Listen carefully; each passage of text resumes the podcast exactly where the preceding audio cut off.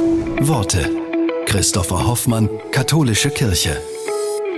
Der Politiker Franz Müntefering erinnert sich an seine Mutter.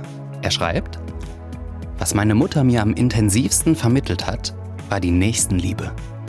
In der Notzeit nach dem Krieg klopften Kriegsversehrte an die Tür, denen fehlte ein Arm oder ein Bein. Wenn meine Mutter öffnete, und das tat sie immer, sagten sie, Guten Tag, junge Frau. Das fand ich eine Anmache.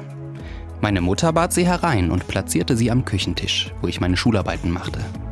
Sie rochen nicht gut, sie hatten Hunger. Meine Mutter sagte, eine Schnitte Brot oder eine einfache Milchsuppe, die hätte ich. Mir gefiel das alles nicht und ich habe sie später gefragt, weshalb machst du das? Lass sie doch draußen warten und bring ihnen die Schnitte Brot raus. Da hat sie gesagt, man zwingt Menschen nicht, im Stehen zu essen. Das vergesse ich mein ganzes Leben lang nicht. Du akzeptierst den Menschen, der am Tisch essen darf.